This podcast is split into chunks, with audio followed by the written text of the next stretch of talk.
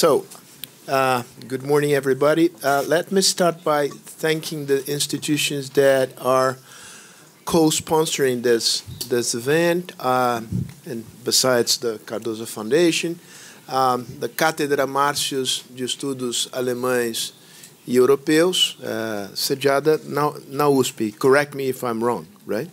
Uh, Freie University, and uh, this research cluster, Script, constant, contesta- content, Contestations of the Liberal Order. I love this, the title.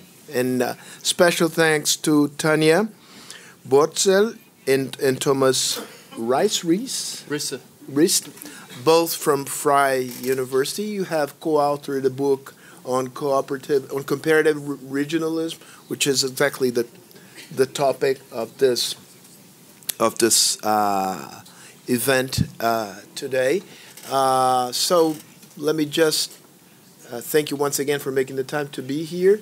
And uh, we have a, um, a combination here that you will speak, each one of you, for about uh, 20, 25 minutes, and then we can have a Q&A uh, with the audience. Uh, having said that, we haven't decided yet who will go first. I think you will go No, you first. start. You start okay, with it. you go. You go first, Tanya, And then, yeah, well, and then only, only briefly. First of all, Thomas and I, we are really thrilled to be here. So thank you very much for giving us the opportunity to talk and to engage in a discussion with you. So we really want to limit ourselves to 45 minutes because we are one of the main reasons why we're here. Apart from the fact that Brazil is a beautiful country, and um, at least I have never been to Sao Paulo, so I'm really um, happy to be here. Is that USPI is uh, one of the international partners of our, of our cluster of excellence, Freie Universität Berlin, um, has successfully applied for last year. Cluster of Excellence is a major research center. Think of it as a research center plus a graduate school plus a center for advanced studies. And um, so it's a seven year research program. And the research agenda we are pursuing is um, we want to find out why it is that liberal institutions and ideas are increasingly under pressure, both at the domestic level and at the international level. That is our research program. We want to find out what is contested, why, and to what effect. What does it do um, to us and the world? And um, as I said, USPI is one of our international partners. So we look at contestations of the, what we call the liberal script in a global context. We're not only focusing on Trump in the US and the rise of authoritarian populism in Europe, but we also look at other countries. And Brazil, of course, is an interesting case. Um, so today, though, we will talk about the international level. We want to uh, explore a little bit uh, what, to what extent the liberal international order is in crisis, and then focus on the role of regionalism. Again, I think Brazil is an excellent place to discuss about the role of regional organizations and regionalism more broadly as part of the problem, part of the contestations of the liberal international order, or part of the solution.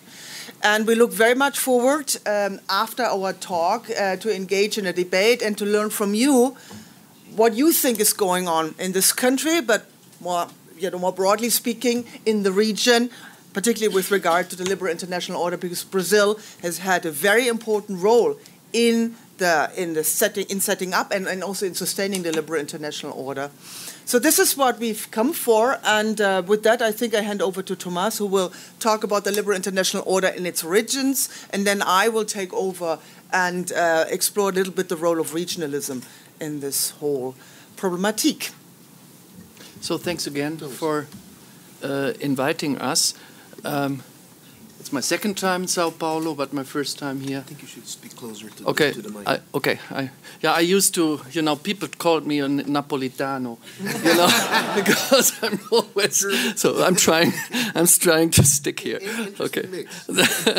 so. Um, uh, so, uh, so what I'm going to do is, uh, for those of you who've been at our talk at USP yesterday, I'm afraid uh, this is a rerun, the first part, but I promise uh, the second part uh, is completely new. we didn't touch upon this yesterday, so so my my task at the moment is is to talk a little bit about the liberal international order. what the heck is this? uh, where does it come from and what are the main challenges and then Tanya will uh, talk about uh, what it means for the, what the current situation means for, for, for regionalism. So, um, the, the, the first, I think, the most contested term in the in the whole concept of liberal international order is, of course, the term liberal, uh, because I mean it's a highly contested term. Uh, it is pretty unclear what it means. It is politicized. Uh, you know, before we were here, we were in Mexico, and before that, we were in the U.S.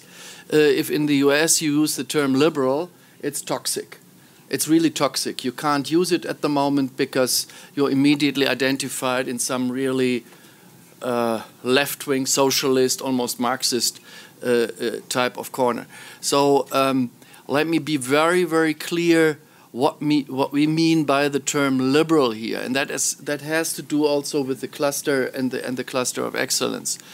Um, we are referring to a particular type of philosophy uh, that is actually originated uh, in Europe, but has sort of universal claims, if you want.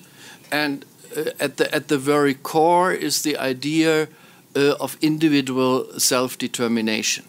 So self-determination as as the as the core, and then all kinds of ideas rank around this.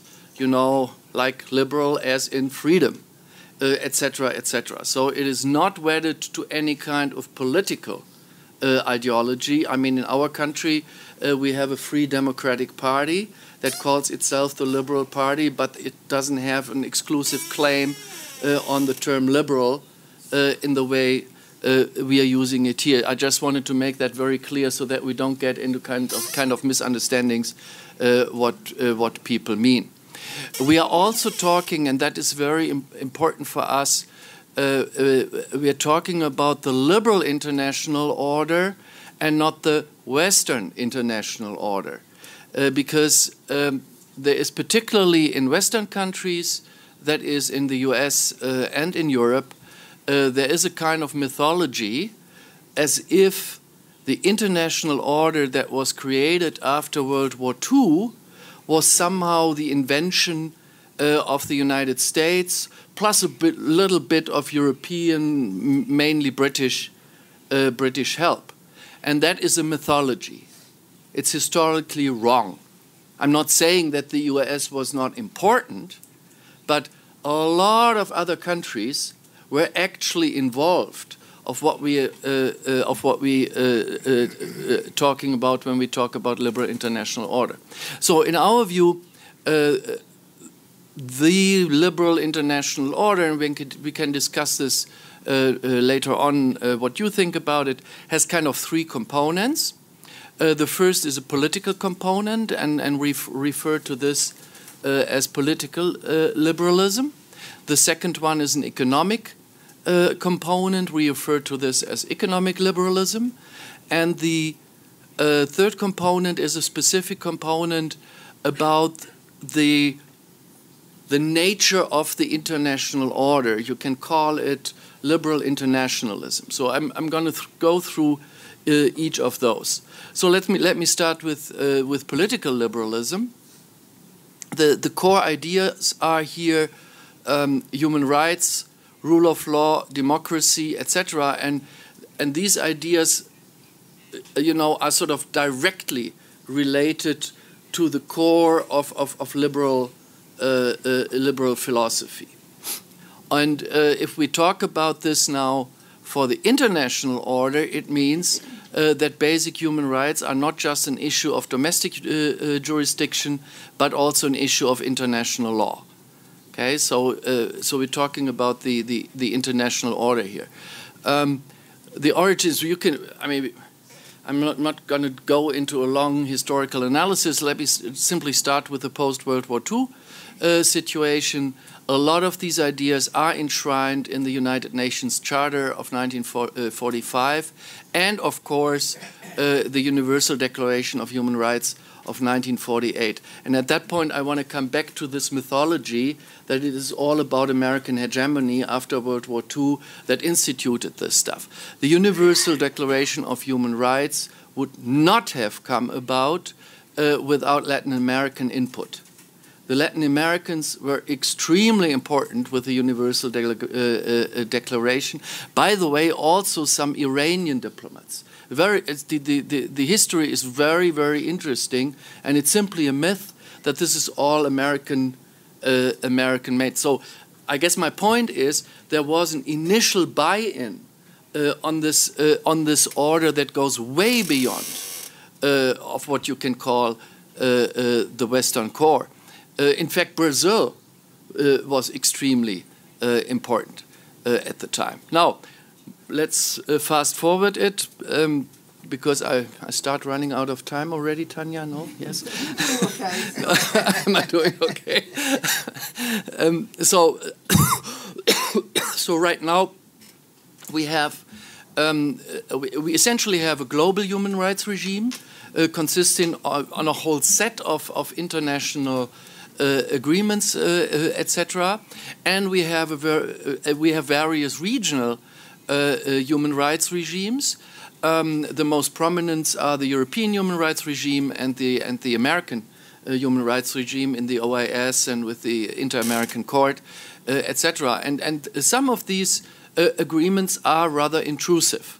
That is, I mean, first of all, the idea of human rights, that people have individual human rights, is already an intrusion on a traditional stand, uh, understanding of national sovereignty because how you treat your citizens is then no longer uh, your kind of domestic domain, but it, uh, it, it, it can be intruded. And um, give you one example by international law uh, the prohibition against torture, even if, you, if, if a country is not a member of the specific conventions. Uh, it is part of jus cogens in international law. It is considered a, a general principle of international law that it is uh, uh, prohibited to torture people. You know, and that had a very contested discussion 15 years ago after uh, the, the invasion of 15 years ago after the US invasion of Iraq and, and, and so forth, Guantanamo Bay and, uh, and all of that. So, so we have a rather intrusive uh, human rights regime, and what is really interesting is that there's not a single state in the international system that is not treaty partner in at least two to four of these international human rights agreements. So you might think Saudi Arabia not really a liberal state, or China not really a liberal state, Russia, etc., etc. They all uh, are treaty partners in a lot of these uh, agreements. You know, I'm not talking about their compliance. That's a totally different story. You know, we all know that uh, there is torture and so forth. But I mean, at least as, the, as far as the commitment is concerned, these are really universal uh, values and, and, and one, one, should, I mean, given the current situation, the current debates, one should not forget that states at least have committed to this, um, uh, to these type of, of principle. Of course, there is a liberal core, the so-called Western democracies, North America, Europe, Japan, etc., etc., etc. But I want to uh, play that down a, a little bit for the moment.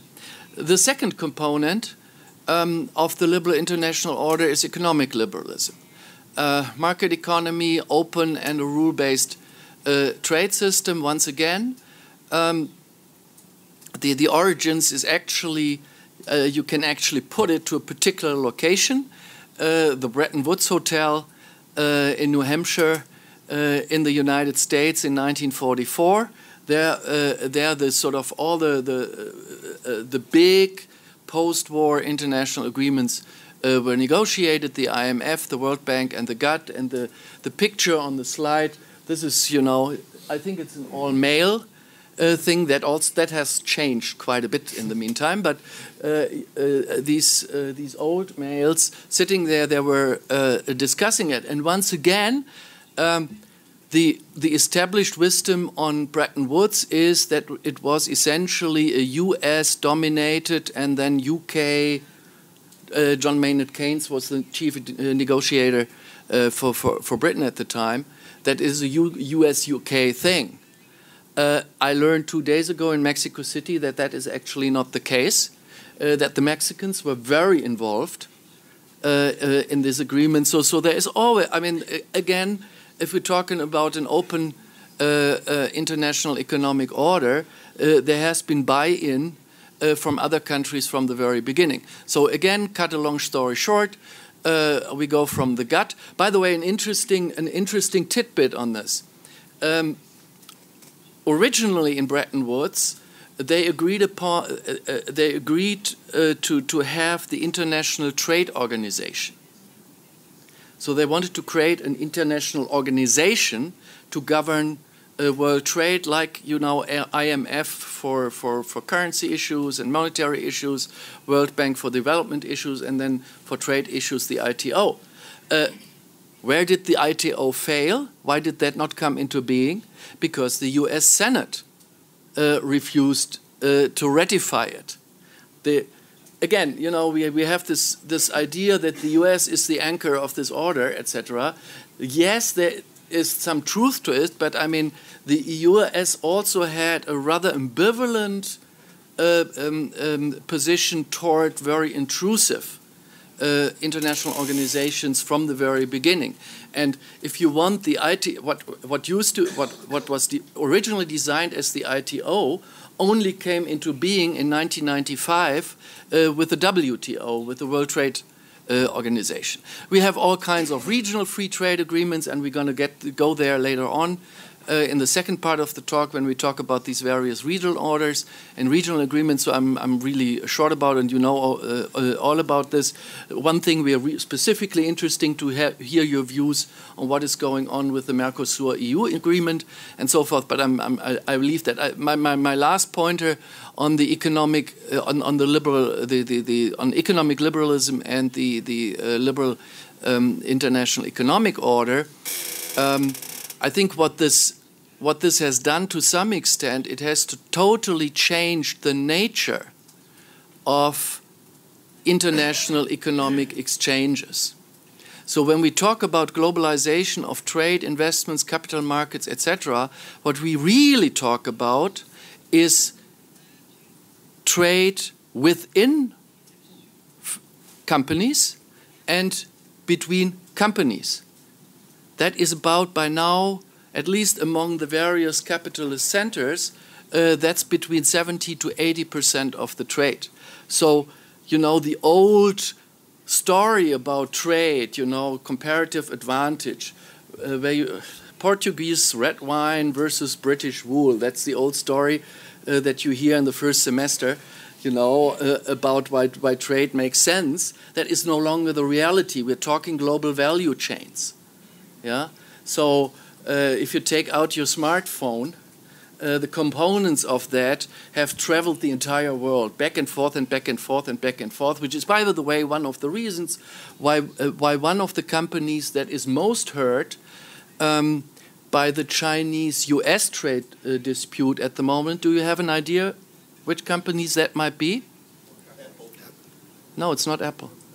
It's BMW.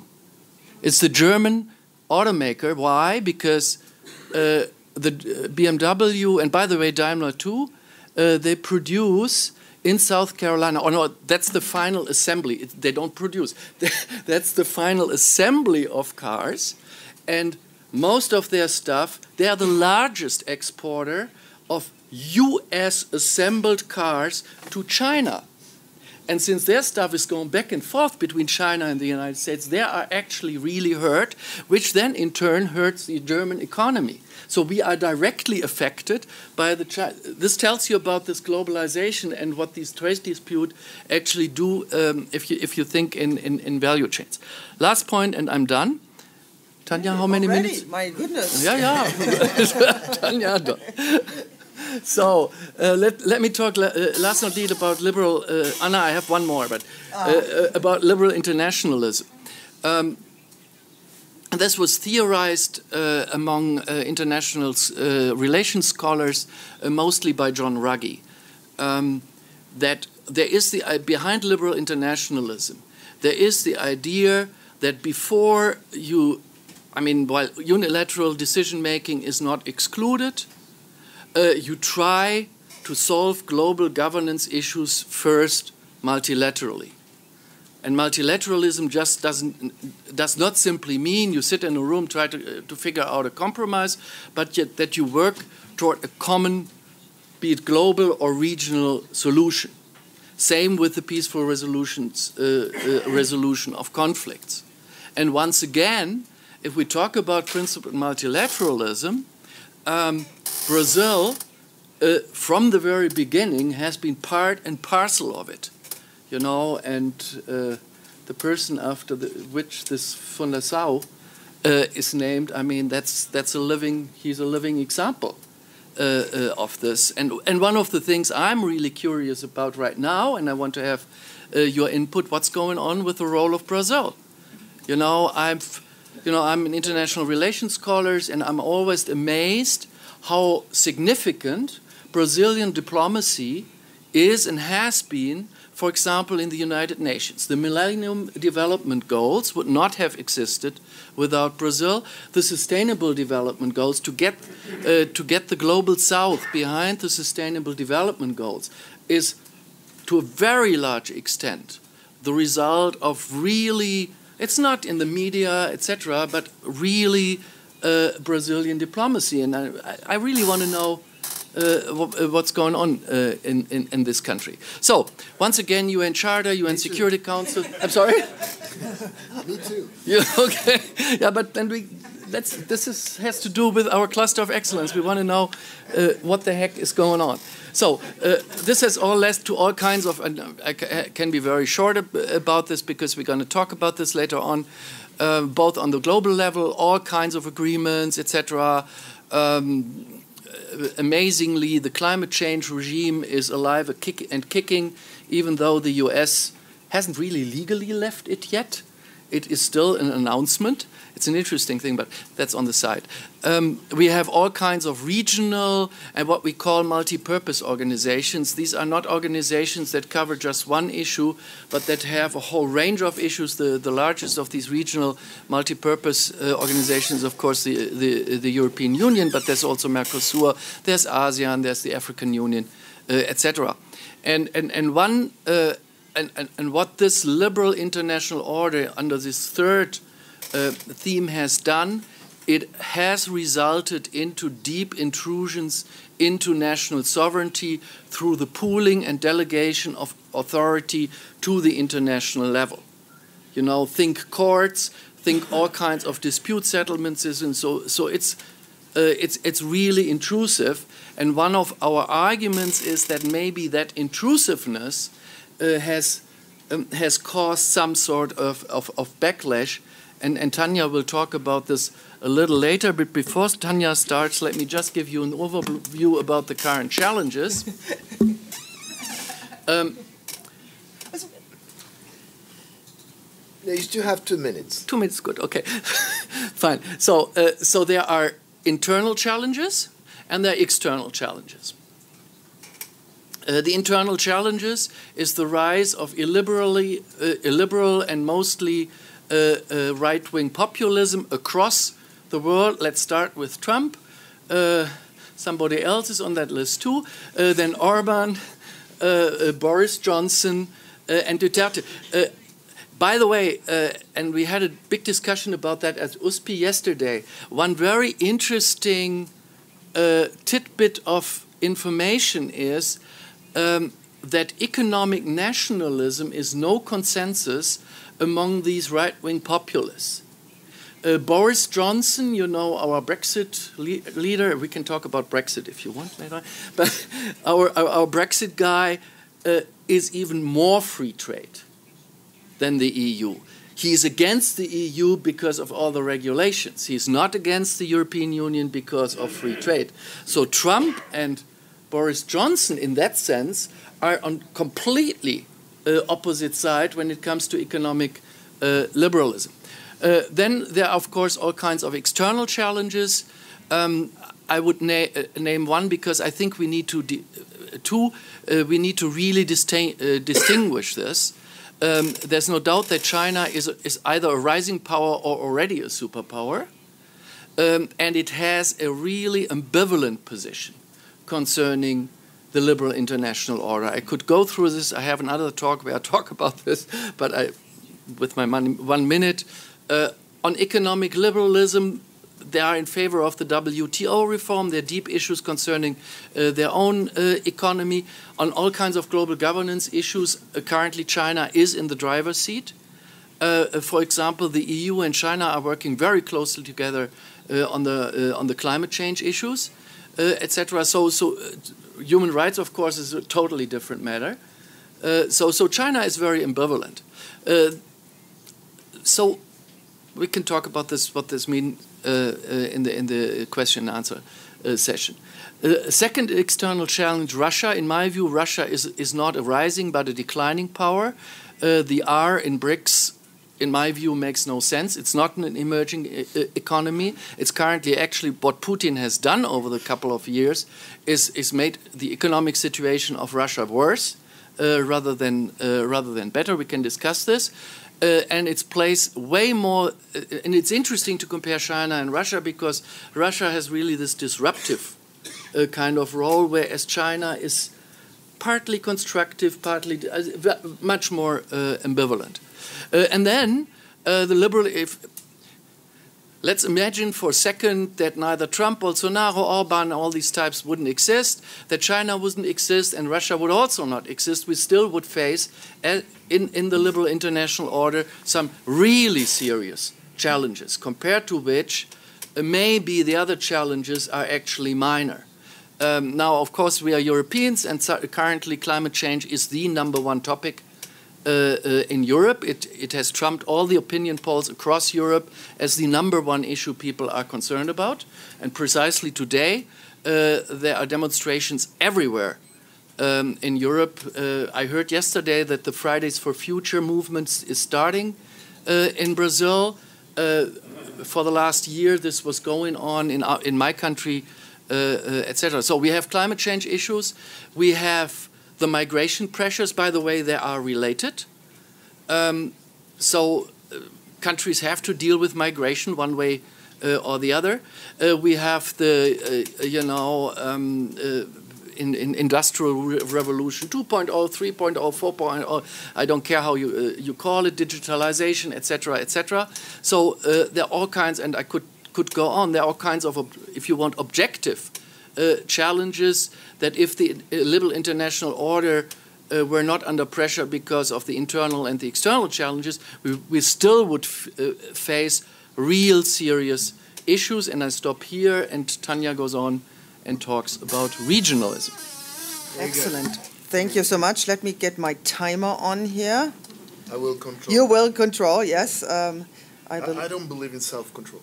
Well, me neither, but I can at least pretend, as you, okay? As you, as you, just noticed, you know. okay.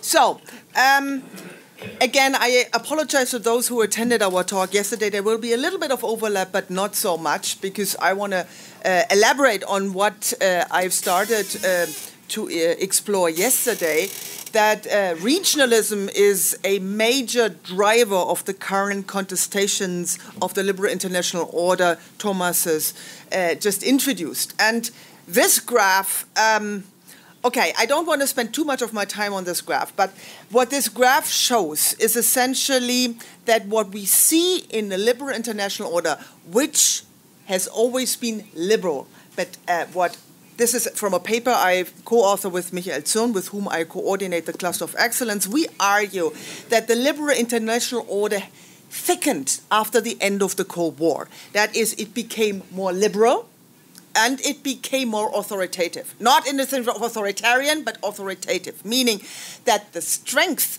the authority of international institutions got strengthened substantially, and the liberal purpose they have pursued got broadened. So, and what does that mean? In with regard to economic liberalism, we see a broadening from free trade to broader issues such as, on the one hand, free movement of capital and free movement of services and uh, also free movement of people, although there's a, that's the current backlash against migration is part of that.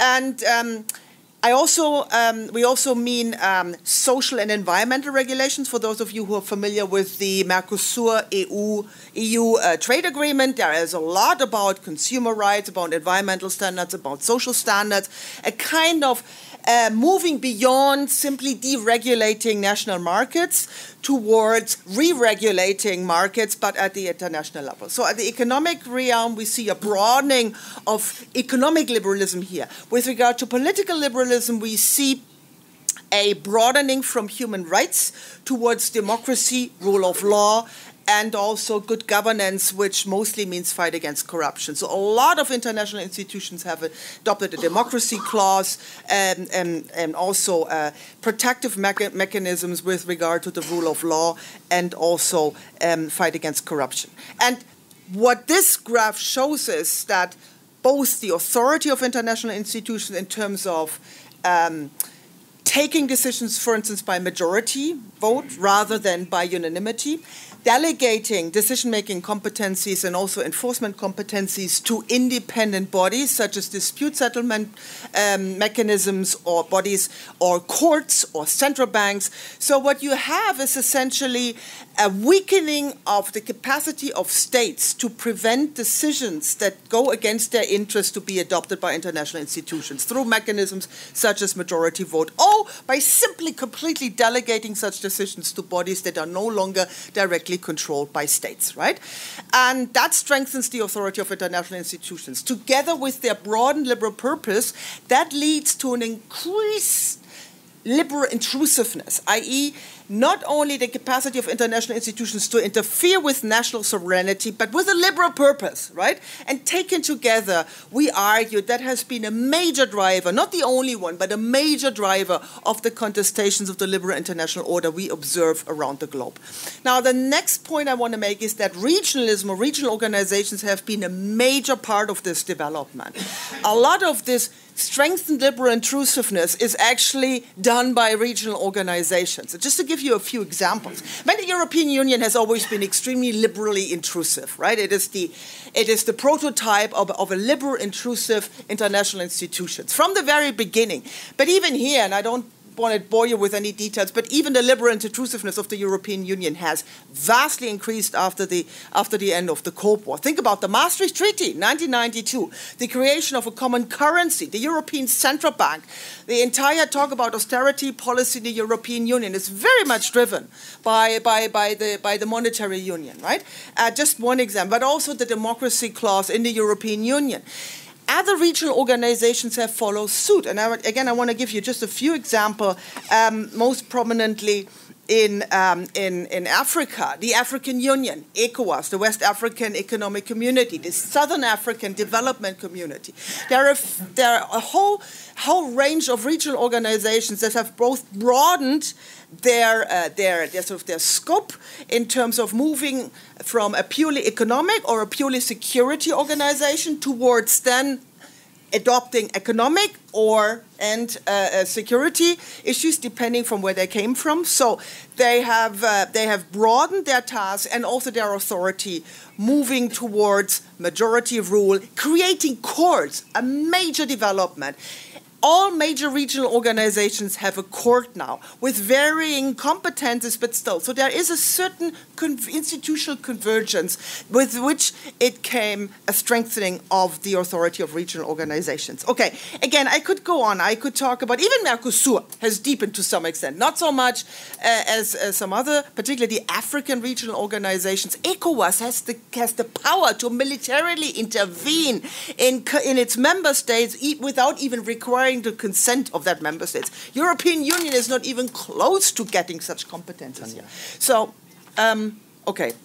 Yes, that is a very good point. I should talk slow, more slowly, and I apologize to the uh, translator here. Very good. I, mean, I get carried away here. Okay, I'll try to be a little bit slower here. Okay, so regional organizations again, just to repeat the point. Revenge.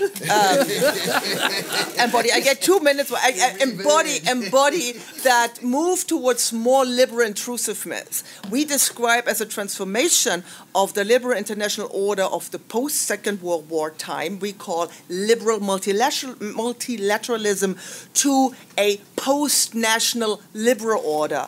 And this post national liberal is uh, essentially a summary of a broadening of the liberal purpose of international institutions and their authority. And the result is that liberal institutions uh, evermore interfere with the national sovereignty of states. And they can do so because they have the authority to do so. And that's what we're currently witnessing is a backlash against this liberal intrusiveness. And again, the regional organizations are actually a very strong part of this development. Okay, now that um, that is the first point I wanted to make. Now the interesting question is, and we should briefly talk about why is this has this happened right after the Cold, end of the Cold War? Because the end of the Cold War created a critical juncture that opened the possibility for this kind of deepening of the liberal authority of regional organizations, but it doesn't exactly explain why it happened, right? Um, well, so what were what were states what were states thinking when they deepened the liberal authority of, uh, in this case, regional organizations? And so, in the literature, has identified essentially three main motivations.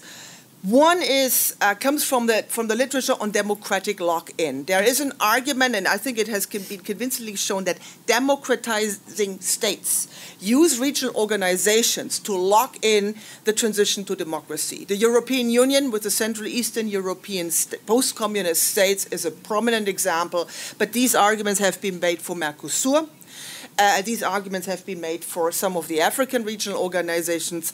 Um, so you have countries that started to democratize and that try to sort of lock in these democratic changes at the regional level. And that explains why Uh, regional organizations, including Mercosur, but also the West African Economic Community, they have democracy clauses that allow, in case of ECOWAS and also in case of the Southern African Developing Development development community to militarily intervene in a state in case of a non democratic change in government a coup d'état essentially right? So this is this is one argument. And uh, it has that doesn't explain though why even non-democratic regional organizations have created certain mechanisms. And um, that is the second part then of the argument. ECOWAS, for instance, the West African Economic Community, is not exactly a deep democratic regional organizations, right? And still they have installed this democracy clause. Why have they done? And the African Union has also a democracy clause, and the majority of African states are at best weak democracies. So why do they do this? And um, the, the, the, the reason behind it is that it's about stability and security in the region. It's about when you have a coup d'etat in your neighboring country, it's very often that may spill over to your own country. So there is an interest to, to, to keep the stability in the region and make sure that you don't have rebel groups that don't care about uh, borders, right? So they, these kind of negative externalities, uh, to contain them explains to some extent at least why even regional organizations that are not dominated by democratizing countries have opted to protect democracy, the rule of law, and human rights.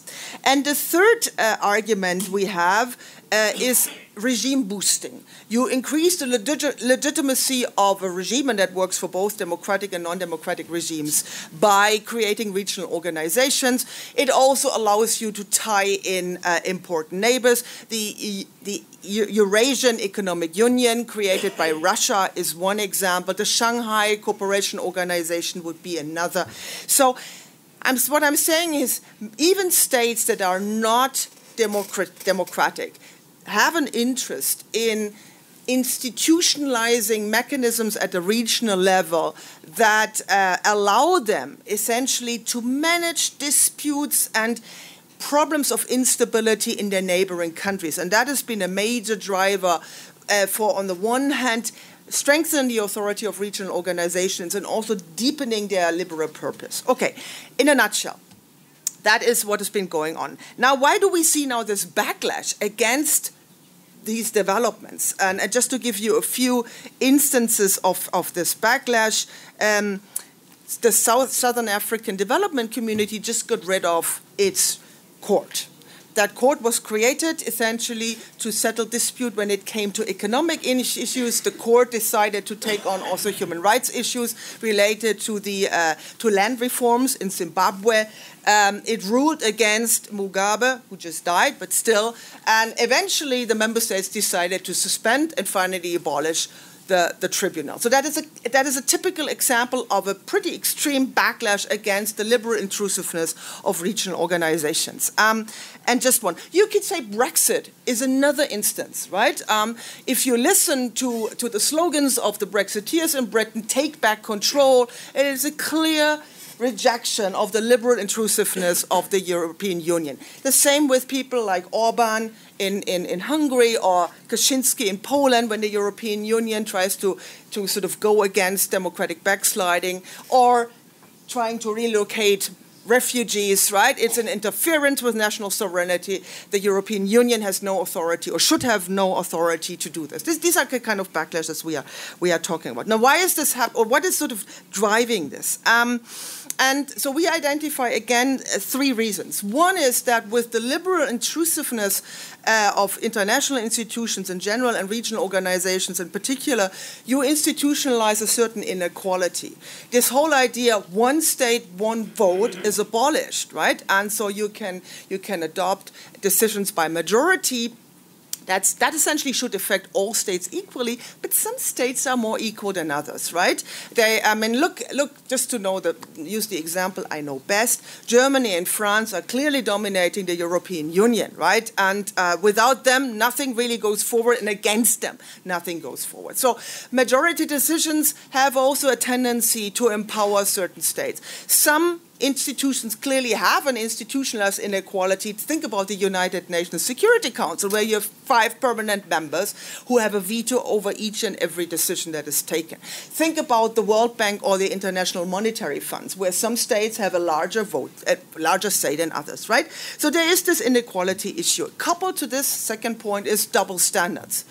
You know, um, the liberal norms and values, the promotion and protection is not evenly applied, right? I mean, the European Union sanctions some states for democratic backsliding, while others go away. The European Union goes after some states that don't comply with its rules for budgetary rules and not after others. It's just this kind of perception of double standards that powerful states get away, whereas less powerful states have to suffer what they must uh, to paraphrase um, who was that? Um, I think Ken Waltz said it, right? Okay, and the third one, and I think that is the most critical reason, is the democratic deficit of international institutions in general and regional organizations in particular. Despite the fact that many regional organizations have created parliamentary assemblies, again, a kind of global trend for regional organizations, these parliamentary assemblies have very limited power. And some argue, even in the European Union, where the European Parliament is the co legislator, right? That is not sufficient to sort of give the European Union the democratic legitimacy it requires, uh, given the extent of liberal authority it has acquired. We can argue about that, but there is a very powerful discourse in the European Union, particularly by populist parties, that is not easy to simply dismiss, arguing what right has the European Central Bank to interfere with the parliamentary decision of Greece or Italy to increase social spending, right? The European Central Bank has no democratic legitimacy, and still it can force countries to significantly cut into, into their welfare spending. Um, what is these kind of issues? The same with migration. What kind of legitimacy does the European, uh, the, the Council of the European Union, by the majority decision, to really force countries to accept migrants they don't want? I'm not saying that I agree with that, but the argument is a valid one, right? I mean, you cannot simply dismiss this as, as authoritarian populism. Um, so these three, these three challenges that come with an increasing liberal intrusiveness at the international level have been mostly picked up by populist forces, not only in Europe, but also in other parts of the world. They use this to attack the liberal international order for different reasons, right? Trump has an issue with uh, that US interests are not really protected and promoted by liberal international institutions. Others say it's um, um, they are forced in a similar way you know they are forced to accept decisions they don't uh, they don't their majority in their own country is not is not supporting. And that creates a dilemma even for non-populist forces. But it is a very powerful argument for populist leaders who can always point to popular sovereignty right? I mean it's the it's a sovereignty of the people that is violated by international institutions who have no democratic legitimacy. And that I think is a very common threat. I'm not sure whether it also applies to this country, but I have heard these arguments made, by Almo, you know, by by uh, um, by López Obrador in, in Mexico. You hear it, uh, I think, uh, from Argent- in Argentina. I've heard this argument. So there is there is this um, there is this issue and. Um, so populist forces target the liberal international order, essentially turning the liberal, the liberalism against them and say, you know, you're not liberal enough in a way. And, and that is an issue we have to come to terms with. Okay, that is the challenge. Now the question is, what about Oh, and I should actually stick to my PowerPoint at least to some to some extent. Two more, uh, three more points actually. Um, we have, uh, on top of that, we have democratic backsliding within regional organizations. Again, the European Union being a very prominent case, and the, the, apparent ineffectiveness of the European Union dealing with these cases of democratic backsliding. We do have a sanctioning mechanism, a very powerful one. It has yet to be really deployed. It's been invoked in case of both Hungary and Poland, but so far nothing has really happened. But the European Union is not the only regional organization where we observe tendencies of backsliding, and arguably regional organizations haven't been very effective in preventing this. Of course, you always have to ask the, the counterfactual, right? What, where would Poland or where would Hungary be without the European Union? And let's also talk about Italy. You know, I mean, there was a some people would say authoritarian leaning government, but it's been replaced recently. So, and you could argue the European Union had a role to play. But nevertheless, we do have tendencies of democratic backsliding in regional organizations that have a clear commitment to democracy.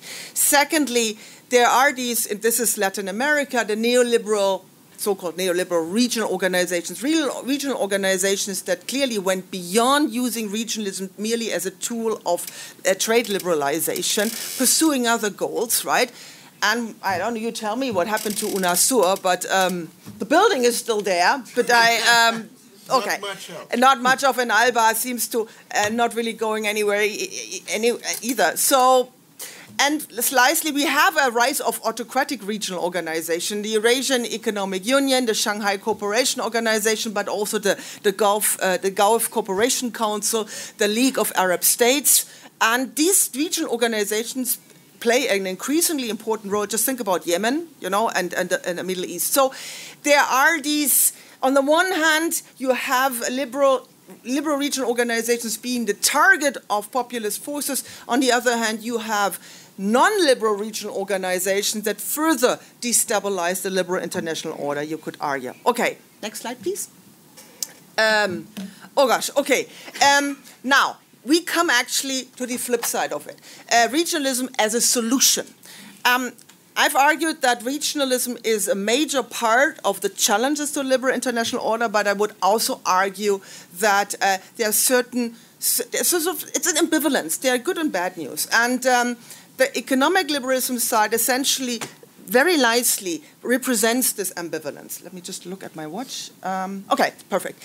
Um, so, on the one hand, we have a rise of economic nationalism, most prominently by, by Trump, but uh, also by more left leaning. We, we talked uh, before, um, um before the talk before this talk, we had a very interesting discussion uh, about Argentina. Um, you, you, there's still some countries still do have more social democratic governments, right?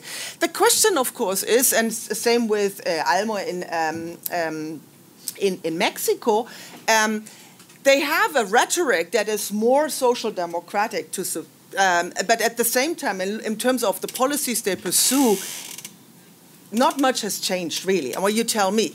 And um, the same is for Trump. Trump really went after NAFTA, but then renegotiated, and now we have USMCA, which still needs to be ratified. But the agreement is actually, it's a, you know, NAFTA required a, a, a, a holdover anyway, and the agreement is not that different from NAFTA, right? So uh, you could argue. Um, yeah, on the one hand, there was a backlash, but on the other hand, what has really changed? The same is true. Um, there is the trade war with China, yes, and for the US, uh, I don't know whether it really serves their interests, but what it has done to Europe is that we've been pushed towards concluding more trade agreements you know, uh, not only with China but also with other countries.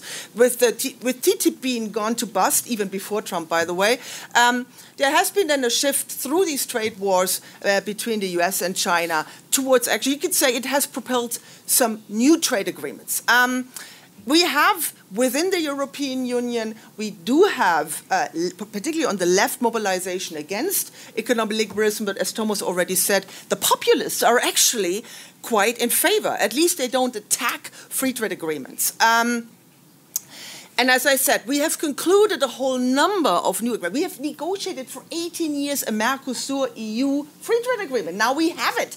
Not sure whether it's going to get ratified, but at least we concluded it after 20 years. And uh, as I said, there are a whole range of other interregional FTAs the European Union has concluded. Now, um, let's move on, Thomas. Um, I have two minutes left. So, um, liberal internationalism, yes. Brexit, okay. Britain might eventually leave the European Union. Nobody knows when, but I'm. I mean, it's hard to predict what's going to happen, but I'm, one way or the other, they probably will leave. But um, the European Union has been remarkably unified, you know, in the light of Brexit. And ever since Brexit, no one else talks about leaving the European Union. You know, um, there's no longer talk about Frexit, Grexit, Nexit, Dexit, Decexit, Sexit. Sorry, um, that would be Sweden. Um, so um, there's no longer talk about leaving the EU. Yes, some countries would like to roll back the liberal intrusiveness of the European Union, that is true. But so far, they haven't gotten anywhere. And again, the European Union is alive and kicking, probably more alive and kicking than it's been for a while. Um, and in the European elections, actually saw a kind of liberal backlash. The, the Green Party got was a major winner of these. We had the highest turnout for, for a long time. You know, decline. Uh, there was a decline in, in, in, participation in European in European election, and in the last one we had the highest turnout for a long time, plus a major boost for the Green for green, what we call green cosmopolitanism, which is sort of the opposite of uh, nationalist authoritarian populism. So, again, you know, the glass is half full, half empty. Um, we have, as I said, in Latin America and Sub-Saharan Africa, there is a backlash against intrusive regionalism. SADC getting rid of its tribunal, one of the most prominent examples. But hey, um, you know, Zimbabwe has made a transition, and it seems that with the change in government, um, there might be some some re reboosting, uh, reboosting uh, uh SADC. So we don't know where it's going, but that the trend towards rolling back uh, intrusive regionalism at least has been stopped there. Now, and uh, in Southeast Asia, Southeast Asia is, yeah, see, that is mine, so give me two more minutes. Um, it works. Um, Southeast Asia, um, and Southeast Asia is a little bit the odd one out here with regard to uh, intrusive in, with regard to liberal intrusiveness, although ASEAN, with the ASEAN Charter of 2010, has pretty much copied vast parts of the European Union. It's amazing. I mean, you always have to look at the details, how institutions actually work, but there is a clear commitment to a broader liberal purpose, both economic and, uh, and, and political. There is now an ASEAN Human Rights Charter, for instance. There's supposed to be an ASEAN Human sort of human rights commission at some point. How these institutions work is always a different question, and clearly these institutions are less intrusive than in some other parts of the world. But still, you know, slowly but surely they are encroaching on the national sovereignty of these countries. final scorecard. so, um, and I think I can do that in one minute. Um, so yes, there are challenges. Longer, Yeah? 30 seconds. 30 seconds, okay. um, so, yes, politically and also economically, um, there are challenges um, towards uh, regional institutions. At the same time, you know, um, there is also there a lot of I wouldn't say positive developments, but at least we can say that some of these challenges have been severely mitigated. So, despite Trump, economic liberalism is, is, is alive and kicking, right? Despite democratic backsliding and uh, despite um, uh, challenges uh, from external, from China and Russia, I think there are there there is the majority of, of, of people in liberal societies still support um, liberalism. And with regard to liberal internationalism, that's going to be my last 10 seconds conclusion. I, I'd say um, the, the, the, regionalism has a very important part in promoting and protecting the liberal international order, but it can only do that in the long run and fight back, um, particularly contestations by these authoritarian populists, if it comes up to the solutions, to, re- to responses to the major challenges. Thomas has concluded his part migration, climate change, and I would also say free trade is not the problem. Social inequality is not created by free trade. The much bigger challenge is fiscal regulation, right? The global financial crisis was a financial crisis and not not caused by trade, by, by unregulated financial flow. So financial regulation is a key challenge here, a key challenge. And last but not least, the double standards and the inequality within international institutions is an issue. And I think Brazil has been at the forefront of states rightly arguing that there needs to be less hierarchy in international institutions. And so I think these concerns need to be taken seriously. Uh, and, and that is my final sentence the extent to which regional organizations will be able to respond to these challenges will then determine whether they're going to remain a problem or a challenge for the liberal international uh, order or actually contribute to strengthening the liberal international order. And I stop here. Join me in a round of applause to two great presentations. So, as we normally do here, I'm going to take two or three questions, come back to you, you answer them, and, and then we, we proceed, we move on. Yes, Professor, sir. please identify yourself and each one of you and make a concise question. Matthias. Congratulations, Tanja and Thomas. It is a huge pleasure to hear you and to learn with your lessons. Uh, let me to concentrate on the uh, EU and Mercosur agreement firstly. And uh, my question is to what extent do you feel that this agreement can contribute to reshape international economic order in such a way that international uh, economic order can be configured by uh, multiple institutions such as WTO, uh, regional agreements, uh, and bilateral agreements. But Tanja highlighted at the end of her commentaries that the major problem that uh, we are confronted now refers uh, to the economic crisis, the unregulated uh, Uh, international finance.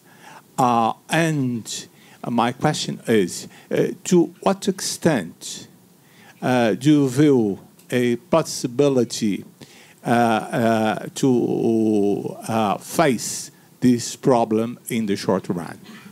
Another question, Matias Spektor. Matias está ali no, no fundo aqui. Thank you so much. That was great. I have one question for each. Uh, Professor Risse, towards the end of Professor Börzel's talk, she introduced the word hierarchy. And I was wondering what hierarchy, what role it plays in your model, right? Because you're surely right that the origins of liberal global order have nothing to do with US power alone. And the origins are far more variegated. But surely hierarchy plays a major role. What is that role? Um, both internationally but also as Professor Börzel put it, regionally, right? The fact that France and Germany play the roles they play in Europe surely shaped not only the degrees of intrusiveness, but also the degrees of backlash against that intrusiveness. And my, my question to Professor Börzel is this. Um, we really need a theory of what the backlash, what the mechanisms for backlash are, right? Because it's not enough to say that intrusiveness breeds backlash. What are the causal chains that lead from one thing to the other? Because when we look at South America, and here's the case study for you, I think. Take what's happened in South America in the last five years. Countries were forced by a very hierarchical international system to reform their money laundering laws, starting with Brazil. And as a result of popular discontent, these reforms moved forward, and then room was open for the Lava Jato anti corruption scandal. And as this thing kicked off, it unsettled the equilibrium in a big way. And suddenly, we learned that a lot of regional integration, as we knew it, was based on a corrupt scheme for the use of illicit funds to pay for political campaigns across South America. So the mechanism there is the backlash is a produce of intrusiveness that works as an external shock on an equilibrium at regional level. But that's very different from the backlash you guys get in Europe from Greece or Italy or Spain or Portugal. So backlashes we need that typology of backlashes, it seems to me. Mm-hmm. And the interesting thing about your project is that it opens up the room for theorizing about these differences. So I thought, I wonder what you thought about that. Okay, given the complexity of the two questions, I think enough is enough. So back to you. okay, uh, uh, uh, very briefly to the to the first the first issue, the the EU Mercosur agreement. So if this agreement comes into force, it's going to be the largest uh, free trade area in the world, period. It is also the largest, what we call a deep um, uh, preferential trade agreement, and that means the regulations go way beyond uh, the uh, economic area. They, they, they concern labor, uh, labor, social issues, health issues, environmental issues. So, uh, so that's number one. number two, uh, the literature, there has been a long dispute in the literature whether uh, these type of regional agreements go counter to or actually subvert um, the international uh, economic order. So uh, that is this trade diversion um, uh, uh, hypothesis. Most of the studies I know about say that that is complete nonsense. No, not complete nonsense. That is a little bit too, too, too strong. Uh, but that there is very little, uh, uh, there's very little evidence for this. That in fact, regional economic agreements foster better global agreements. So, so that if you want WTO on the one hand and the regional agreements actually reinforce each other. And if you look at the political attitudes um, uh, inside countries, uh, usually the same forces that would be in favor of an open uh, global order would also be in favor of a, of a, a, a regional order. So in that sense, I, I think I completely agree uh, with with your point, and um, I would be really curious to hear more about uh, whether this EU Mercosur agreement, what the what the fate of this is on this part uh, uh, of the uh, of the agreement, i.e. Mercosur um, and, and, and, and what, the, what, the, what the domestic situation in both Argentina and, and, and Brazil um, will, uh, will do to it. Um, then the, the hierarchy uh, question. There's a, there's a big debate in my field now about hierarchy uh, in international relations. I don't have the time to get into this. I find it. Um, it has a very confused uh, conceptualization of what hierarchy actually means. I'd rather talk about power asymmetries. Yeah, uh, there was nothing in my presentation that suggested that that is an order among equals. I mean, that's that would just nonsense, and and that was not my point. My point was uh, if you want, the the benign role, if you want, of the United States in in a lot of the post World War II period was actually to subscribe to that order and in a way play. Uh, when, when the old uh, when the old financial system, uh, the dollar-based uh, financial system until the early 70s, that was actually the U.S. was the lender, lender of last resort Uh, uh, at the situation, and then in the post-Vietnam uh, years that that collapsed. Uh, but I mean, in the in in that sense, the U.S. was a leading has been at least for a long time a leading power, guaranteeing this order. What I meant is the the good news about a liberal international order is, is its openness and its open endedness, that it allows for input by smaller states, all kinds of states, etc. It's I mean, if you look, I'll give you an example.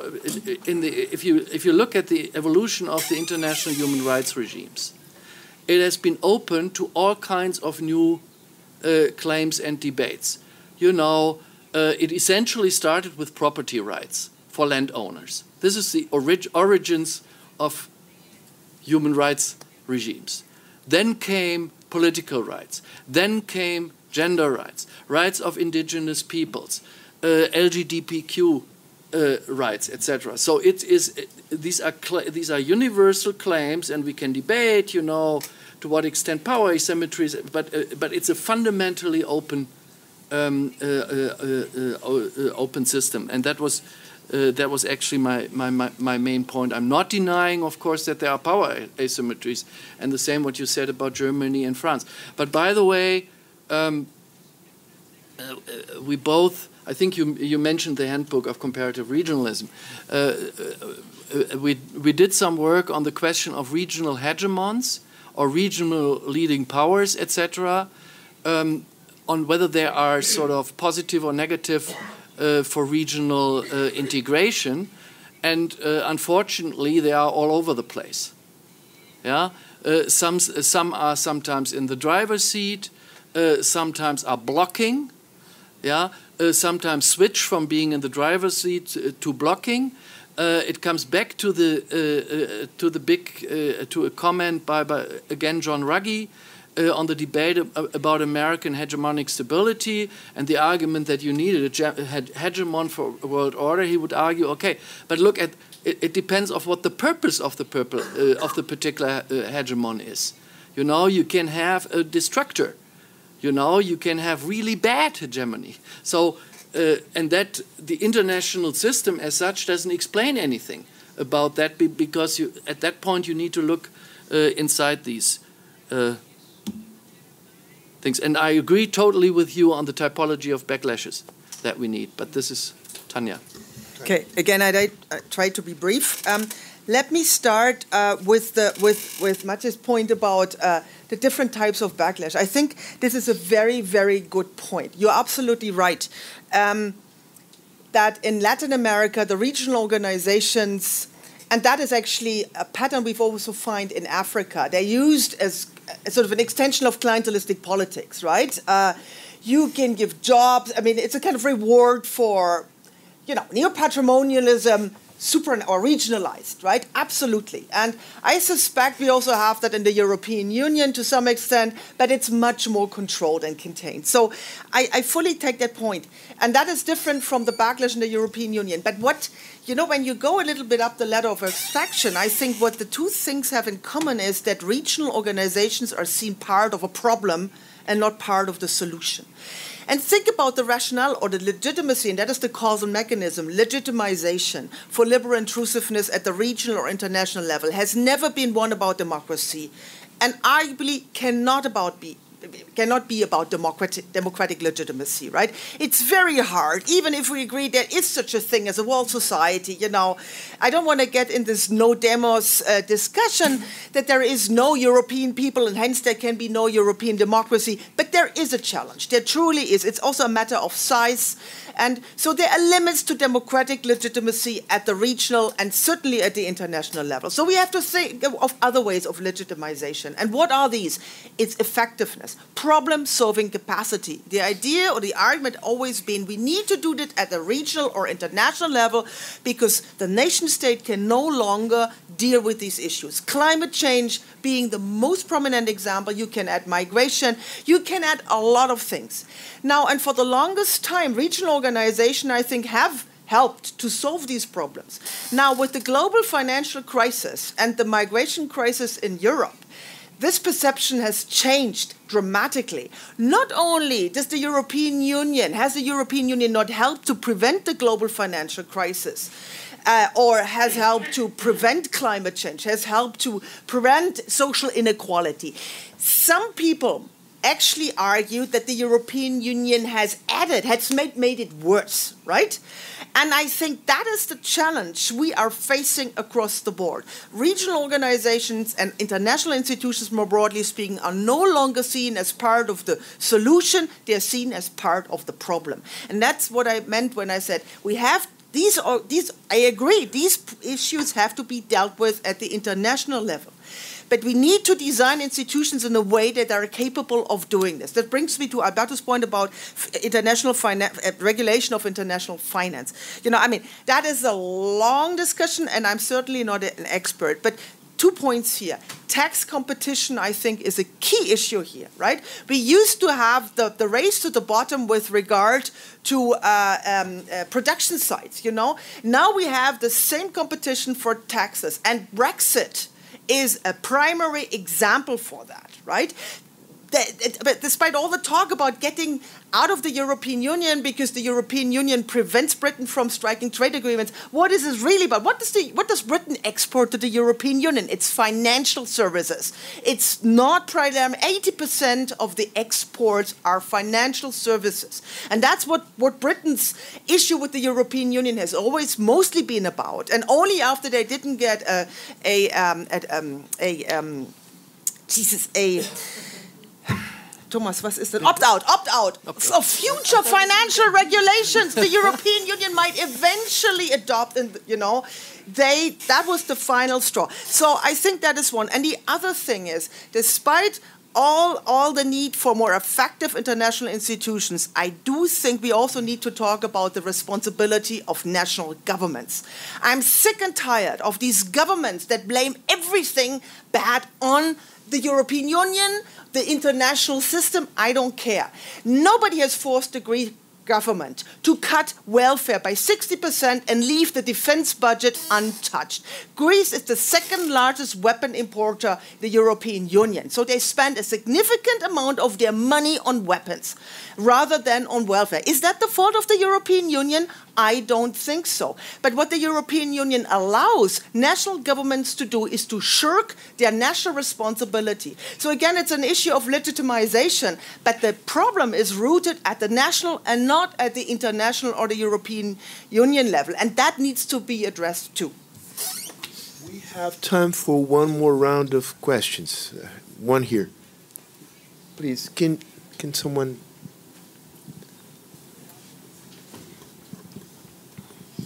Thank you. Thank you for your presentation. My name is Felix Rigoli. I was a former consultant of the UNASUR Institute in Health here in, in Brazil. Uh, and I would like to, let's say, remark or ask you to, to further this explanation because what I was reading here in Brazil and in other places is that the, the expansion of the financial sector is so huge, like five, ten times the total GDP of the world, that probably these problems of tax evasion, tax corruption, fraud, corporate fraud, corruption in the no, not only Lava Jato, was also Volkswagen and other firms made, let's say, the big decisions, the big decision makers think why do we need an international order that can encroach into international capital circulation while we can still buy our own politicians in different countries that are much easier to buy and much cheaper. So uh, much cheaper, or at least we know them. So my, my question is, do you think that, that this may be the main issue behind not not the the, the, the whole movement, but at least this the movement, Steve Bannon, all the groups that are putting this forward with an ideology mixed with everything, but uh, in the in the backstage, the financial interest in not being regulated by international institutions. Please. Either one or the two. You, you can take this one, Thomas and Tanja. You start. Okay, I think this is an this is an excellent point, and I'm very pleased that we talk so much about finance. You know, sometimes I feel like it's the finance stupid. It's not the economy, and um, again, something that that I'm sick and tired of is is is about state leaders mostly that make believe citizens who suffer from crisis that it's all a problem of free trade, right? As if we only stopped our, if we only balance our trade with China, all the problems would go, to, go away a major part of the problem, also of social inequality, has to do with finance and not with free trade. And this obsession with trade, I think, is politically, as much as I think it is important to conclude free trade agreements, don't get me wrong, but it, it distracts attention from really important issues. Now, and I think there is a strategy behind that, of course. There are strong interests that have no interest in, in whatsoever in getting international financial regulations. Having said this, I think the Basel Agreement has been reformed in light of the global financial crisis. So there are things going on. But from all what my economist colleagues tell me, it's not enough to prevent another global financial crisis. So I have no answer to your point other than I fully concur with you that there are powerful interests. And we need to somehow, and I think one way to deal with these interests is by having a public debate about the requirements for, for financial regulation. And I know it is complicated, right? And it's so much easier to blame everything on free trade than to explain to people what is going on with the flow of capital.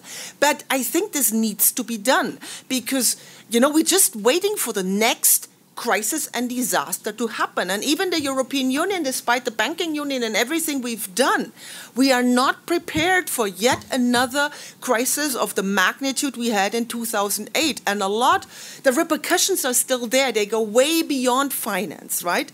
And so I, I truly believe and just a, a, final point that is also goes to us academics. There is so much debate about social inequality, and even the academics, the scholars, attributes most of, of, of social inequality to, to trade issues, and certainly there is that is part of the story, but it misses so much of the rest. And uh, that is that is a main concern. So yes migration yes climate change but also fiscal regulation very little to add. uh, one one issue, just to I mean, to explain why the political discourse is always about, about trade. It mm -hmm. is simply a framing issue. Yeah, it's way easier uh, to frame it, and you can make people immediately feel it. You know, you lose your job yes. because are, all these goods are being produced in China. You know that that that is easy um, easy to frame. Uh, and I, I, think that explains to a large extent why. Uh, what is interesting, though, is, uh, and, and, I wanted to uh, reiterate a point that, that Tanja made, that a lot of us, i.e., the academics, actually buy into this. You know, a lot of, I mean, inequality, the inequality issue, think Piketty in that book, etc., and what, what kind of repercussions it had. Uh, a lot of political economists uh, jumped on this Uh, and then uh, and start uh, and started to to uh, to favor uh, economic nationalism, when in fact a lot of the issues were actually about finance. Yeah, and just to reiterate Tanja's point, I mean, I'm not so not so familiar with Latin America, the situation, um, but the, the big nightmare in Brussels and in Berlin and Paris is very simple. It's Italian banks. 80% of them are, you know, completely overdebted.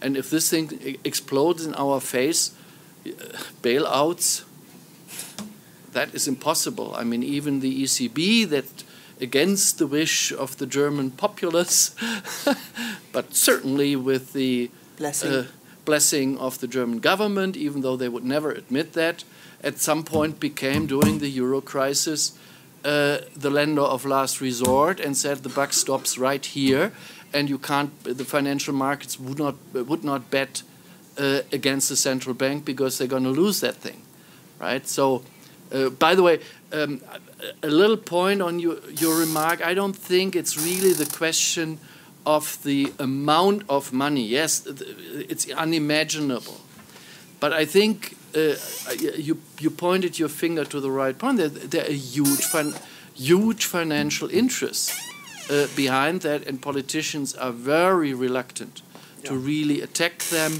Partly because uh, of the of the of the competition, because there will al always be some safe havens, uh, etc. Okay.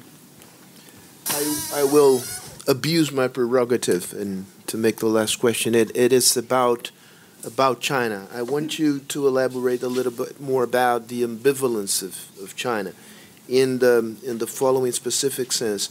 It's China is playing a very sophisticated uh, game uh, in the world sphere, which is at the same time being cooperative uh, to old international uh, liberal institutions and being specifically disruptive here and there and but also trying to build other uh, alliances and other institutions which are not based on democratic values. Absolutely. Right? So how do you see this going forward? Um, how do they balance this, these two strategies, and um, if what would make them favor one, put emphasis on one or the other? Uh, and in this context, you said Russia is a declining power, but it still can still have a lot of power. Yes. And and mm-hmm. uh, I want you to analyze this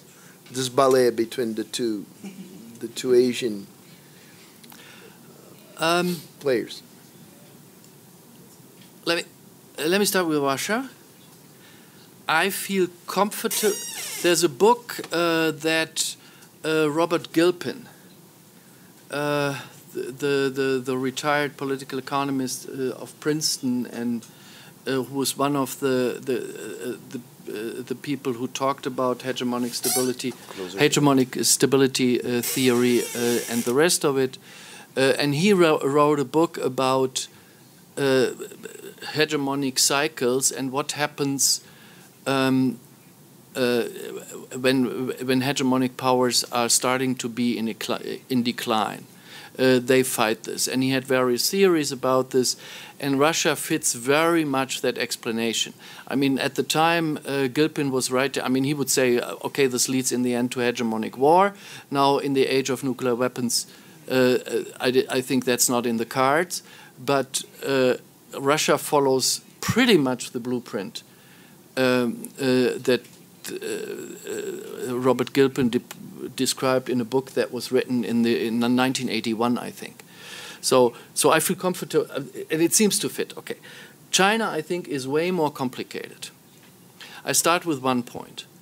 Um, in the U.S. now, there is this big, big talk about the new Cold War, and it seems that the entire political class, whether it's Republican or Democrats, are buying into this. Uh, Europeans are way more ambivalent about this, and my sense is uh, on this continent it's also way more ambivalent with this. But I mean, let's not forget um, the old Cold War between the Soviet Union and, uh, um, uh, and, and, and the US. There was no economic interdependence between these two powers. This has totally changed. So if we go into a new Cold War with China, it's in a globalized economy, and, and, and China is completely integrated in that, uh, in that economy. And I think that changes the entire scorecard for this. Now, I'm not an expert on China. You should invite somebody who knows something about China. But in, in terms of observing this, um, there are certain issues that for China are kind of uh, untouchable, and, and, plus where they uh, uh, try actually now um, uh, to really um, work against international organizations, and that is anything to do with human rights. Yeah, if you look at what China is doing in the various international human rights councils, etc., they are really blocking this big time. And uh, if uh, uh, if they, they, they, their diplomacy is in full swing, if you if you criticize uh, the human rights record, etc., and at that point, I'd say now for for uh, for liberal countries, I would say, folks, we have to stand our ground. We know that we disagree on these issues, yeah, but it, it makes no sense if you if you give in. That seems to be another impression. Uh, uh China doesn't respect you uh, if uh, if you just uh, if you just uh, try to accommodate them. But there's a lot about, there's a whole literature now about status in international relations. And, and, and one issue is indeed sta status and respect for, for a great power. I mean, there's a whole rhetoric, or not rhetoric, but a whole discourse in China about the century of, the century of humiliation and, and that now China is back, etc. I still think, I still think um, I'm sorry? Uh, I, uh, I still, I think I should shut up. No, no, no, no, no, no, no, no. I, I will protect you from her. Only if you give I cover. No, no, I'll cover you. I'll cover you. It's a male. It's a male alliance now here. You, you, you wait. You wait a minute. You wait a minute. You wait a minute. Okay. You go now. So just to let you know, we are we are married for 21 years. Yeah. Okay. So part of, part of the dynamics is. Ex- to come to the point. Congratula- congratulations. so anyway, so to come back to come back to China, I think there are still issues where uh, where Chi- I mean China is very assertive on certain issues. For example, I think they're shooting themselves in the foot with their behavior on the south in the South China Sea because what they're creating is simply balancing behavior uh, by, uh, by, other, uh, by other countries, which is quite natural. I think this is stupid behavior, simply stupid, and is against Chinese interest because, I mean, who cares in the end about these islands? I mean, you can do it for kind of nationalist purposes, but I mean, it's all about steering up some stuff, and one could easily have a different uh, policy. oil and gas, honey. A little bit. honey, ha honey adds insult to injury. no. so, so I think there is still an ambivalence, uh, but the, I mean, I think the, the, the, the, the policy response means engagement. Engagement in, in that sense doesn't mean that you agree with everything. Yeah. For example, I mean, I'm academic, so uh, we currently uh, we know that Xi Jinping is, is, is trying to really oppress the universities. And a lot of our counterparts are now having real trouble. Um, and the German government, unfortunately, I mean, for example, um, uh, here's Nora. She is with the Freie Universität in uh, in Sao Paulo in the in the office. We have an office in Beijing, and that office uh, was under an umbrella of a of a German um, what was it science house something like here the the the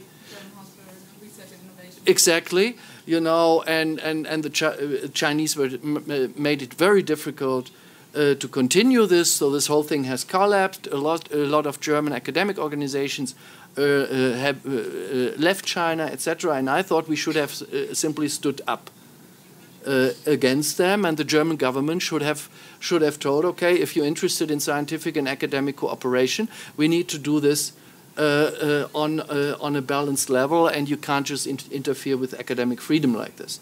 You know, so so I'm, i mean engagement does not mean simple accommodation. Yeah, and it's going to be very tough. At the same time, in a lot of global governance issues, China is now playing an extremely constructive role. I mentioned climate change. Yeah, there's a big change for domestic for domestic reasons, mostly in my my view, public health issue, environment pollution in China itself. Um, but China has changed its position toward the climate change issue uh, almost 180%. Uh, and it's now playing a very, very constructive role, um, by the way, together with India. Uh, and, and so so I can't help, but there is still this type of ambivalence, which in my view means engage. So, Tanja. Um, I mean, disagreed. we almost always agree, but at that point, I have a more nuanced view on China. Um, I think China is much smarter than Russia, right? They know how to play international institutions, but that I think makes them also more disruptive. And I, I think the disruptive role they play is not so much, or it's not only at the international, but it's mostly at the domestic level, because China provides a counter model, and that is both in terms of money and ideas. And I'm not sure what is more dangerous, right? China just, I think, surpassed the European Union as the in, in, in trade with Latin America. China is more important to trade for Latin America than Europe, not with regard to FDI. And that's why I think the Mercosur EU agreement is so important, right? Um, but in, in, terms of trade, and um, China is trying to sort of work its way into particularly you know Latin America and European Union by buying itself into infrastructure, and um, so I work on Africa, and in Africa. China has been the clear alternative to the European Union, but also to World Bank conditionality. No conditions attached, right? You just have to eventually pay back the money. And if you can't, China owns it, right? That is their model.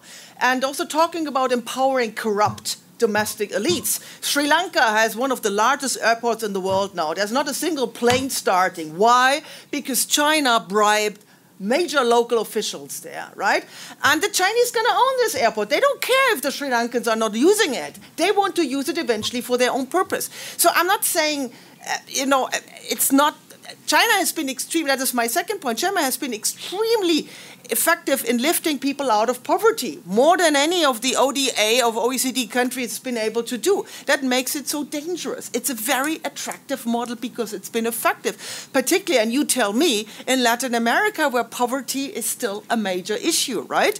And if I listen to AMLO, for instance, right, I mean, he when it comes to fighting poverty, he's not looking to Europe, he's looking to China. I don't know what does what kind of implications this will have, but so I think the disruptive effect potential China has is not only at the international level, it is also at the domestic level. And China, the Salvini, when he was still the, the, the minister of interior in Italy, he's been toying with the idea of having, you know, getting money from China rather than obeying the rules of the European Central Bank with regard to austerity. The Chinese bought the port of Piraeus in Athens. They own it. They bind themselves into Iceland. You know, Trump tried to buy Greenland. In the meantime, China China is buying Iceland. I'm just, you know, don't get me wrong. That's I'm over. Yeah, yeah. I mean, I'm getting polemic here, and uh, I mean there are also positive effects. I'm not saying, but I mean, if you believe that China has a different financial or capitalist model because it is a third world country,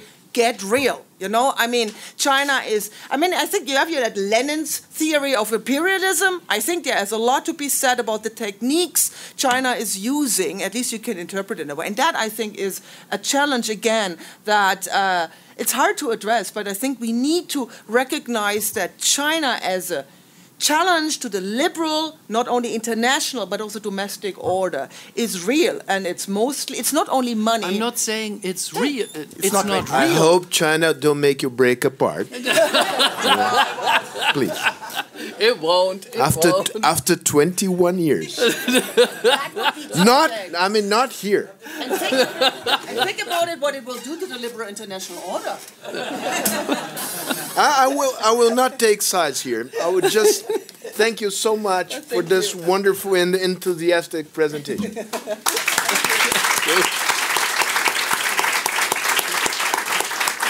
wonderful.